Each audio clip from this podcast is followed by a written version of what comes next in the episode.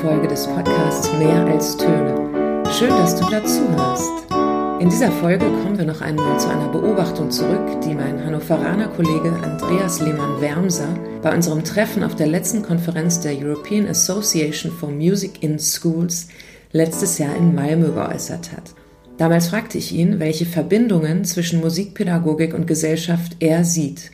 Nach meiner Rückkehr nach Berlin habe ich im Seminar Musikpädagogik und die Idee der Gerechtigkeit einige der O-Töne vorgespielt, die ich in Schweden eingesammelt hatte. Andreas Lehmann-Wermsers Aussage hat Donja und David dazu inspiriert, sich mit Pierre Bourdieus soziologischer Forschung zu beschäftigen und über ihre Relevanz für die Gestaltung des heutigen Musikunterrichts nachzudenken.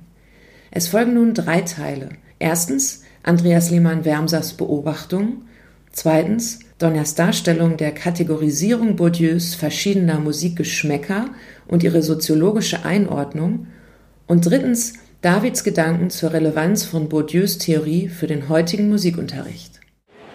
Wenn wir uns umschauen, einfach mit wem haben wir es an den Musikhochschulen zu tun, dann gilt es für das Lehrpersonal, wie aber auch für die Studierenden. Die stellen nur einen kleinen sozialen Sektor der Gesellschaft dar. Während Musik für jeden Menschen, egal welcher sozialen oder kulturellen Zugehörigkeit, von Bedeutung ist, scheint die akademische Beschäftigung mit Musik, wie etwa als Musiklehrerin, auf einen ganz bestimmten Teil der Gesellschaft beschränkt zu sein. Fragt man den berühmten französischen Soziologen Pierre Bourdieu, so ist das kein Zufall. Im Gegenteil. Wer welche Musik hört, wer mit welchen Arten von Musik kompetent umgehen kann, wer also auch befähigt ist, ein Musikstudium aufzunehmen, in all dem zeigen sich laut Bourdieu gewisse Machtstrukturen. Bourdieu ist wie die meisten Soziologen der Ansicht, dass ein ganz wesentlicher Aspekt von Gesellschaften darin liegt, dass sie in Klassen oder Schichten geteilt sind. Schon Karl Marx hatte die Beobachtung gemacht, dass die meisten Menschen seiner Zeit unglaublich viel arbeiten, dafür aber nichts besitzen, während manche wenige, die Besitz haben, von dieser Arbeit profitieren. Für Marx war es der Besitz von Geld, also Kapital, der maßgeblich darüber entscheidet, welche Stellung in der Gesellschaft man einnimmt. Bourdieu hat über 100 Jahre später dem noch einiges hinzugefügt. Wichtig sei nicht nur Geld, also Kapital im klassischen Sinne. Bourdieu erweitert diesen Begriff um weitere Facetten.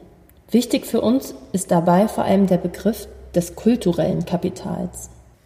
Bourdieu unterscheidet in seinem 1979 erschienenen Buch die feinen Unterschiede zwischen drei verschiedenen Arten von Musikgeschmäckern. Der legitime Geschmack ist der Geschmack für die legitimen Werke. Bourdieu nennt hier zum Beispiel Bachs wohltemperiertes Klavier und die Kunst der Fuge. Auch Kunstformen, die gerade auf dem Weg ihrer Legitimierung sind, wie Jazz und Filmmusik, können noch zum legitimen Geschmack gehören. Der mittlere Geschmack umfasst sogenannte minder bewertete Werke der klassischen Musik, so wie Rhapsody in Blue von George Gershwin oder auch Chansons von Jacques Brel.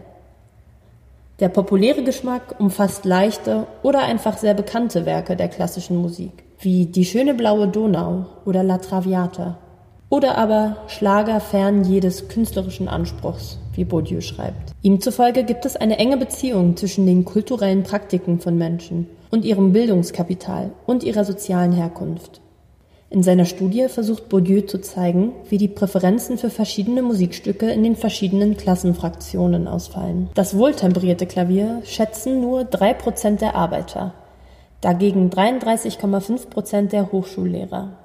An der schönen blauen Donau, für Bourdieu Ausdruck des populären Geschmacks, hören 50,5 Prozent der Arbeiter gerne, aber nur 4 Prozent der Hochschullehrer. Seit Bourdieus Veröffentlichung sind 40 Jahre vergangen und vieles hat sich verändert. Erstens würden wir heute von ArbeiterInnen und HochschullehrerInnen sprechen. Zweitens haben sich die Vorstellungen darüber, was künstlerisch wertvolle Musik ist, durchaus verschoben. An Hochschulen und anderen Institutionen wird allerdings bis heute entschieden, welche Musiken es zu fördern gilt. Und nur wenn ich mit diesen Musiken bereits kompetent umgehen kann, habe ich eine Chance, an einer Musikhochschule zu studieren. Es gibt in der Musikpädagogik ein gewisses Bedürfnis nach praktischem Wissen. Es ist wichtig, dass zwischen pädagogischer Theoriebildung und pädagogischem Handeln eine Verbindung entsteht. Gleichzeitig wollen wir aber auch eine übereilte und naive Adaption der Überlegungen im Anschluss an Bourdieu vermeiden. Denn Theorie überhaupt und erst recht die von Bourdieu lässt sich ganz gewiss nicht umstandslos in pädagogische Kochrezepte oder To-Do-Listen umwandeln. Was also fangen wir nun mit unserer Reflexion an? Was heißt es für die Kunst bzw. musikpädagogische Praxis, dass Geschmack nicht einfach eine zufällige, individuelle Eigenschaft ist, sondern mit gesellschaftlichen Machtstrukturen zusammenhängt? Verschiedene gesellschaftliche Schichten und Klassen definieren, identifizieren und reproduzieren sich nicht zuletzt durch kulturelle Praktiken. Und dazu gehört auch die Musik. Wenn ich also als Lehrer oder Lehrerin mit meinem ganz spezifischen klassengebundenen Bewusstsein Lernenden gegenübertrete und bestimmte musikalische Inhalte vermitteln will, dann muss ich mir darüber klar sein, dass dann unter Umständen eben gerade durch den sozialen Unterschied eine Vermittlung schwierig wird. Das kann der Schülerin oder dem Schüler unbewusst bleiben, muss es aber nicht. Immerhin richten sich viele Musiken, wie zum Beispiel Gangsterrap, ganz explizit gegen ein kulturelles Establishment. Was also tun? Ein erster wichtiger Schritt wäre auf jeden Fall, die musikalische Identität aller Schülerinnen und Schüler zunächst einmal anzuerkennen und ihnen einen eigenständigen Raum zu geben. Hat man mit Bourdieu einmal erkannt, dass Geschmacksurteile über Musik sehr eng mit dem sozialen Status zusammenhängen, dann hinterfragt man vielleicht auch eigene Werturteile in Bezug auf Musik.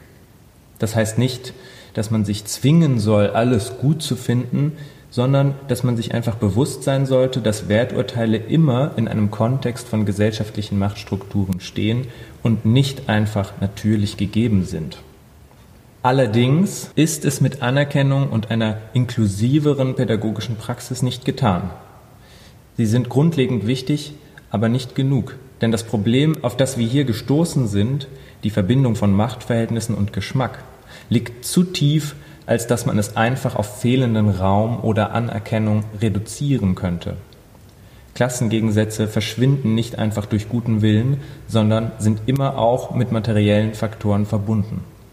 Eine Gefahr besteht darin, dass Schülerinnen und Schüler eine Integration ihrer musikalischen Identität in den Unterricht als unangenehm oder unangemessen empfinden.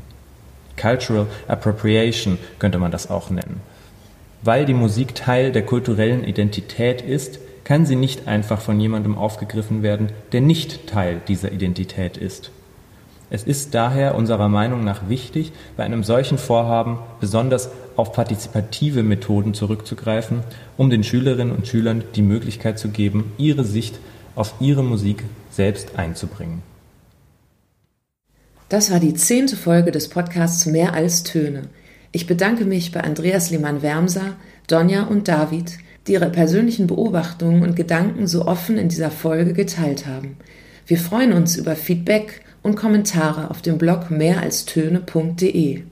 In der nächsten Folge kommen die Freiburger Musiklehrerin Christine Löbbert und der Berliner Komponist Mark Barden zu Wort. Sie haben uns im Seminar Musikpädagogik und die Idee der Gerechtigkeit besucht und von ihrem gemeinsamen Beethoven-Projekt erzählt, an dem sie zurzeit mit dem Bundesjugendorchester und Jugendlichen des Bildungs- und Beratungszentrums für Hörgeschädigte in Stegen bei Freiburg arbeiten. Bis dahin wünsche ich dir, wie immer, viel Freude beim Musikmachen und Unterrichten.